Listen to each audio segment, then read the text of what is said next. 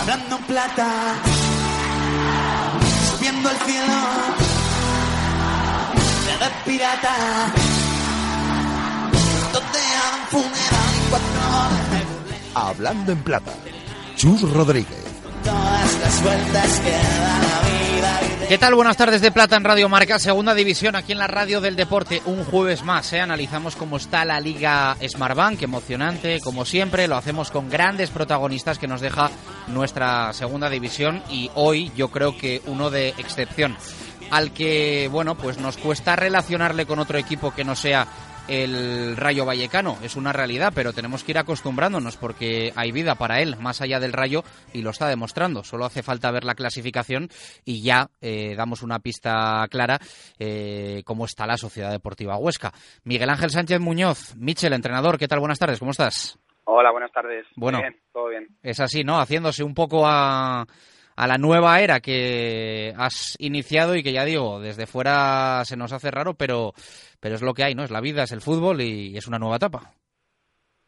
Sí, a ver, eh, siempre estaré ligado al Rayo Decano por, por bueno, pues siempre jugué ahí y, y también como entrenador me inicié ahí, bueno, y como persona y al final pues eh, sigo siendo rayista, pero pero bueno, de- profesionalmente pues ahora estoy en el, en el Huesca y bueno, disfrutando de una experiencia y de, de un paso adelante que he dado viniendo aquí, la verdad.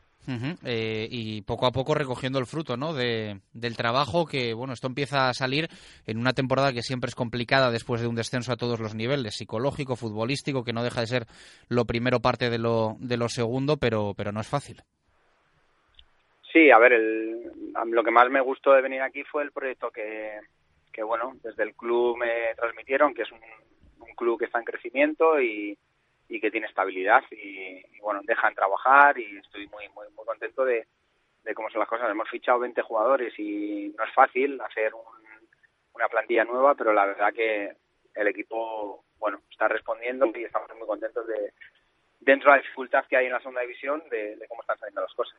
Eh, evidentemente el objetivo es el que es, eh, aunque haya que ir paso a paso y esta segunda división, hablar de ascenso a veces parece parece un pecado, queda muchísimo, pero eh, a la vez existe una sensación de que incluso hay una plaza menos que, que otras temporadas, por eso del Cádiz. Bueno, la verdad que está muy fuerte. Es el equipo quizás que eh, mejor está, bueno, eh, compitiendo a, a- su nivel, ¿no? Y, la verdad que no ma- mantienen una, una línea tan tan perfecta, diríamos, que, que, que se, que bueno, que es difícil que, que se pueda bajar ahí, pero bueno, como dices tú, queda muchísimo.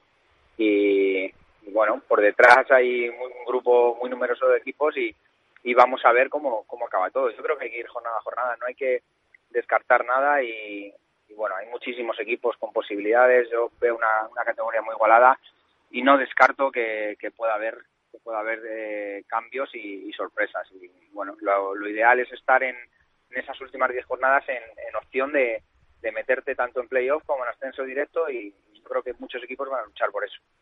Eh, bueno, tú lo, tú lo decías, ¿no? Eh, siempre vas a estar vinculado al Rayo Vallecano, pero eh, has iniciado una nueva etapa, has hecho las maletas.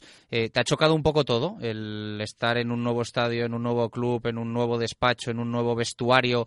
Mm, ¿Ha sido como volver a empezar de alguna forma? Hombre, evidentemente sí, sí, claro. Eh, a ver, el fútbol sabemos que en todos los sitios, en todos los vestuarios es lo mismo, pero pero uno estaba muy, muy, muy, muy arraigado a... Yo estaba muy arraigado a lo que es el, el Rayo Vallecano y bueno, eh, la realidad es que al principio pues cuesta un poco, pero pero bueno, he, notado, he encontrado muchas facilidades aquí y, la verdad que mucho cariño por parte del, del club y de todas las, las áreas y bueno, estoy muy feliz ahora mismo de, de haber dado el paso de venir a Huesca, ¿no? Ujú. Eh, muy buenos números, ¿no? Sobre todo en los últimos meses como, como local, importantísimo en la segunda división. Mm, Hay que refrendarlo, evidentemente, con buena imagen fuera de, de casa para, para estar arriba. Te lo exige esta Liga Smartbank, pero quizá lo, primera, lo primero sea eso, ¿no? Hacerse fuerte en casa y vosotros lo estáis consiguiendo.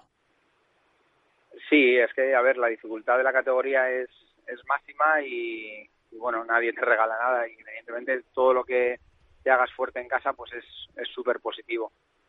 Y, y la verdad que, bueno, fuera de casa nos está costando un poco más, pero pero bueno, estamos a, bueno, estamos a un nivel bueno en casa y, esperemos que, que, podamos ir mejorando también en los partidos fuera de casa. Yo, bueno, todos los partidos los, eh, los interpretamos igual, pero sabes que dentro de la dificultad está el que en los rivales en, en casa pues eh, aprietan más y, y te ponen más dificultades. Vamos a ver y vamos a intentar solucionarlo para, para ser un equipo mucho más fiable fuera de casa y, que sigamos manteniendo ese nivel en el Alcoraz.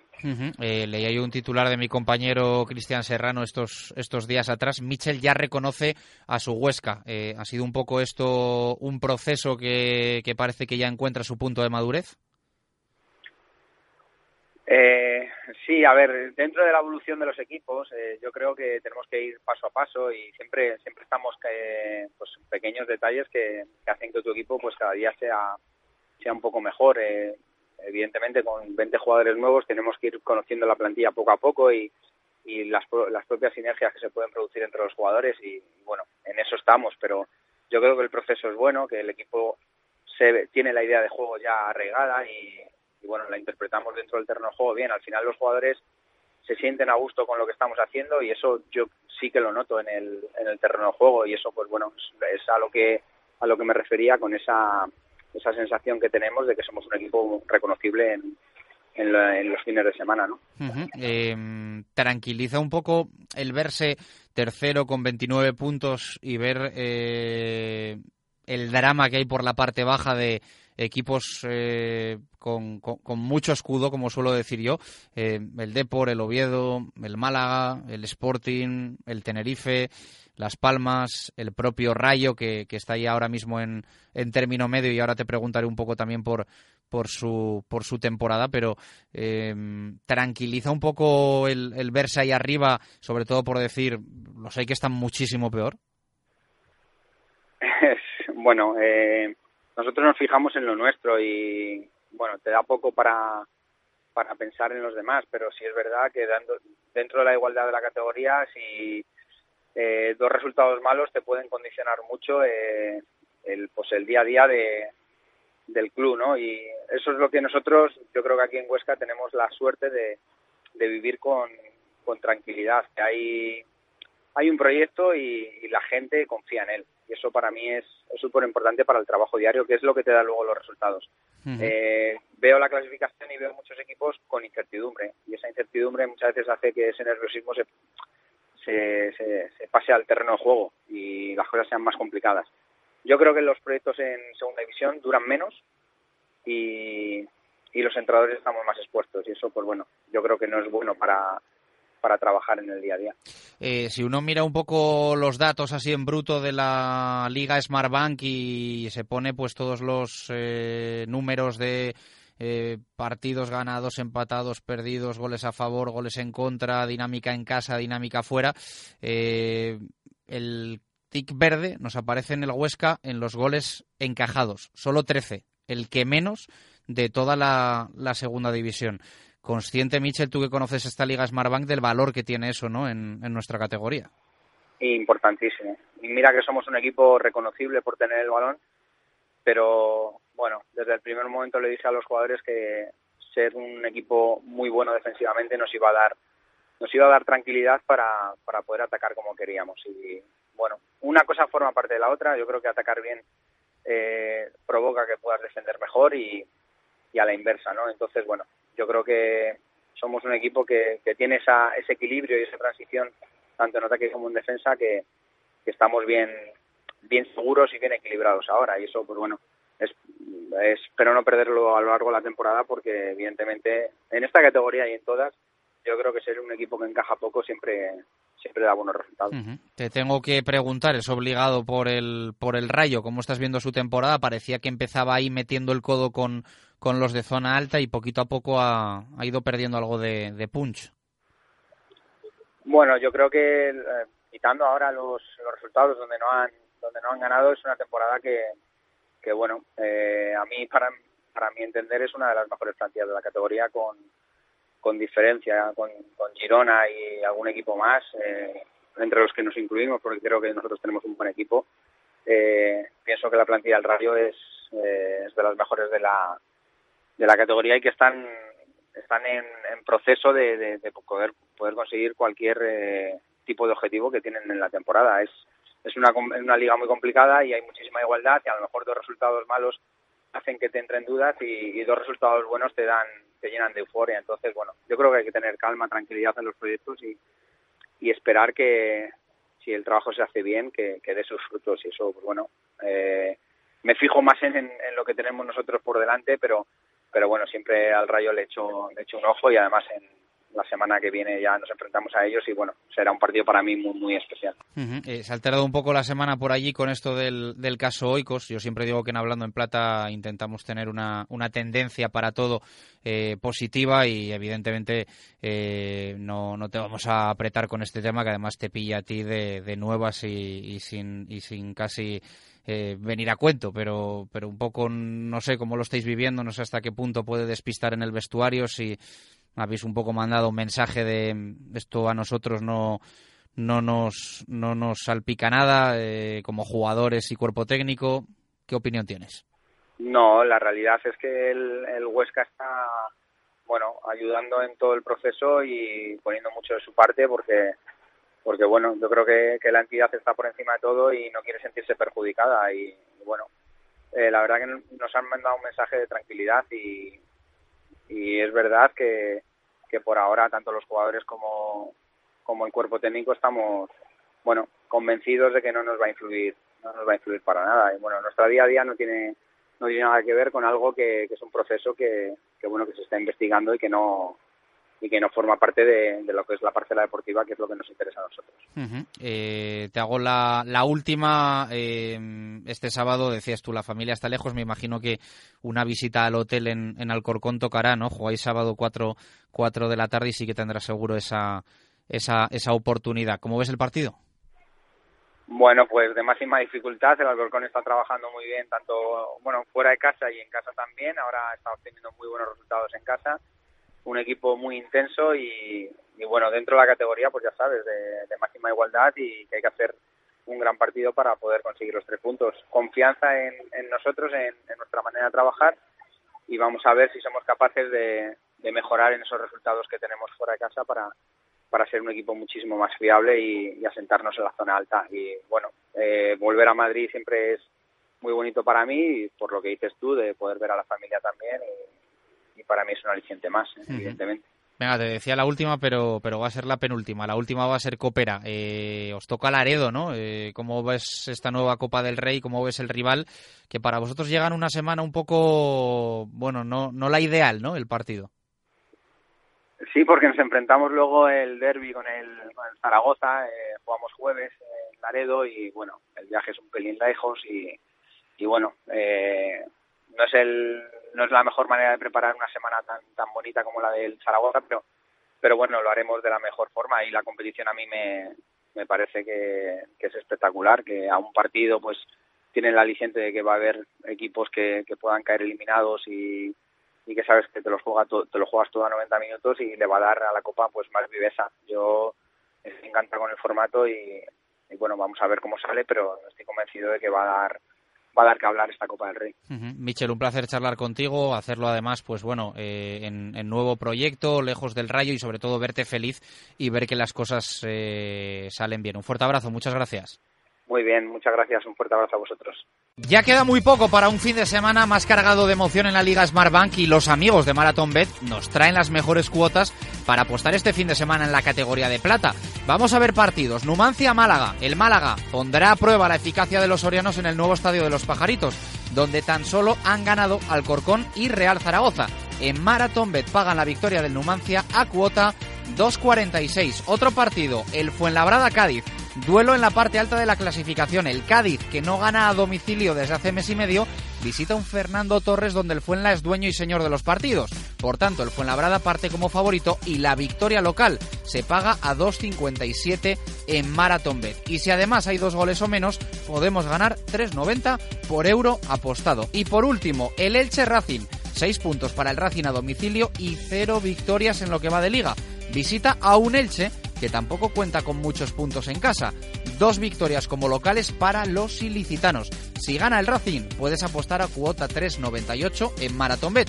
Y si prefieres asegurar más, que el Racing gana o empata, lo pagan a 1,81 por euro apostado en MarathonBet.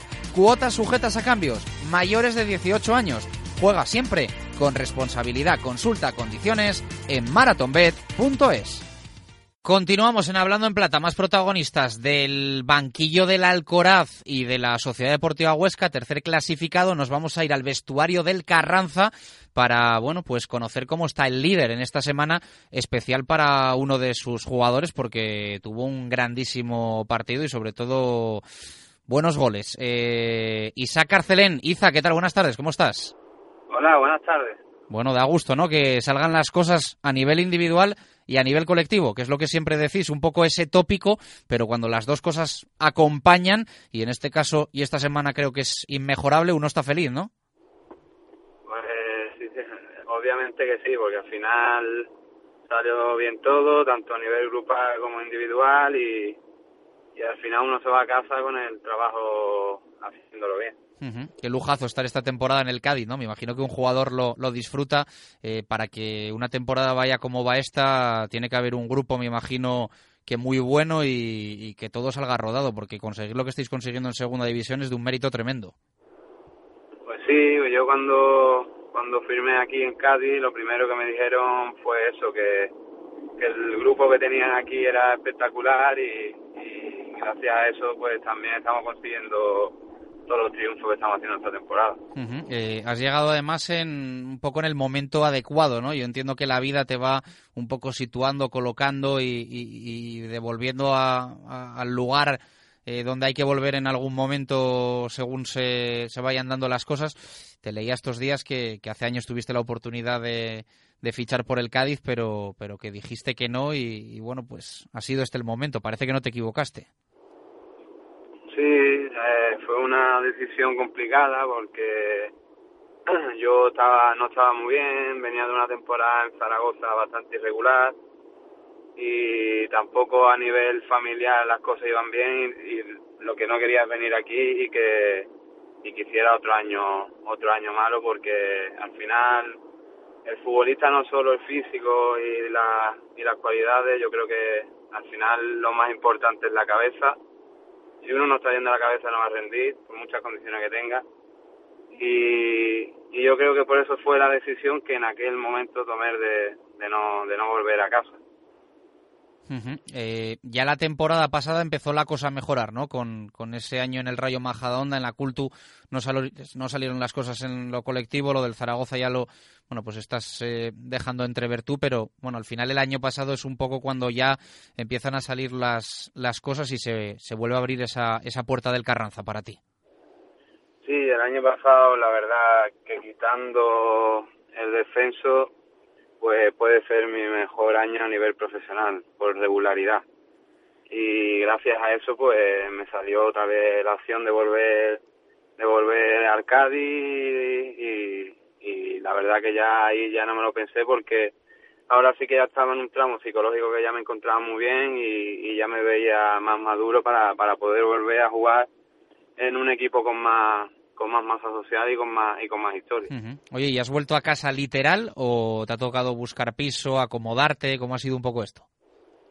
No, he tenido que buscar, he tenido que buscar porque yo tengo invertido en otro lado donde vive mi novia y aún aquí, aquí aún no, no tenía pensado en invertir, pero bueno, ya veremos en el futuro que seguramente que, que tendré mi casa aquí también. Sí, sí, piénsatelo bien, piénsatelo bien que, que no está la cosa para, para, para arriesgar. Eh, bueno, ¿quién nos, ¿quién nos lo iba a decir, no? Porque al final eh, tú vas al Cádiz y dices proyecto fuerte, proyecto estable con Álvaro Cervera, que lleva ya un montón de temporadas y mira que esto es raro en el fútbol español y concretamente en la segunda división. Pero que vaya todo tan bien como va, yo creo que inimaginable, ¿no?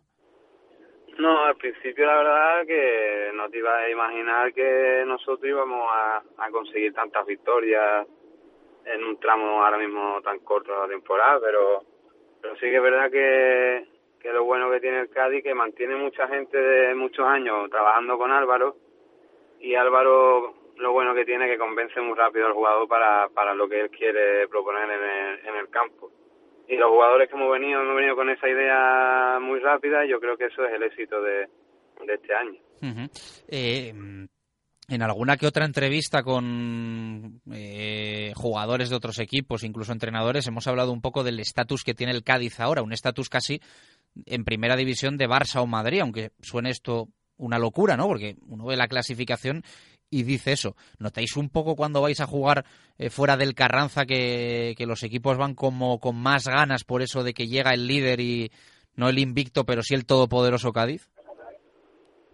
Bueno, eh, puede dar esa sensación. Yo creo que también es más por, por cómo jugamos nosotros, que somos un equipo, yo siempre digo que somos muy pesados, estamos todo el día corriendo, haciendo muchas ayudas, y eso que era no un rival, pues pues jode mucho tener un equipo así enfrente.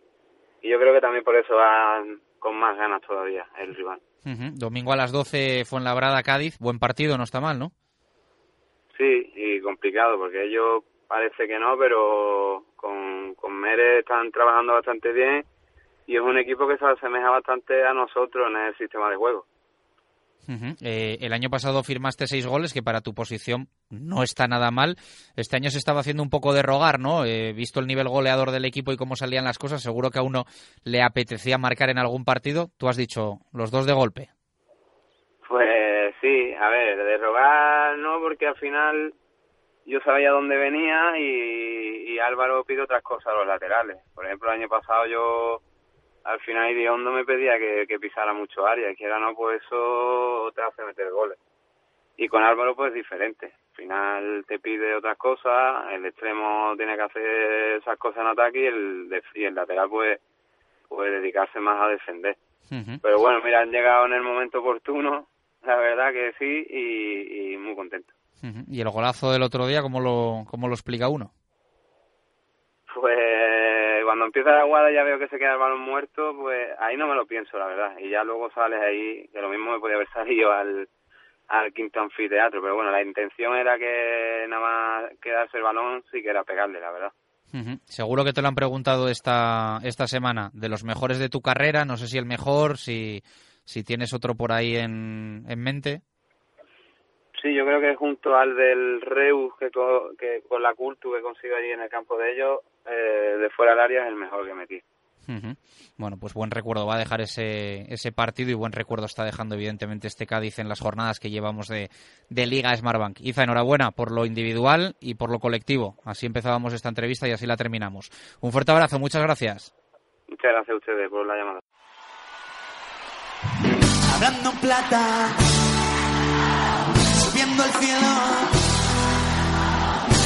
pirata.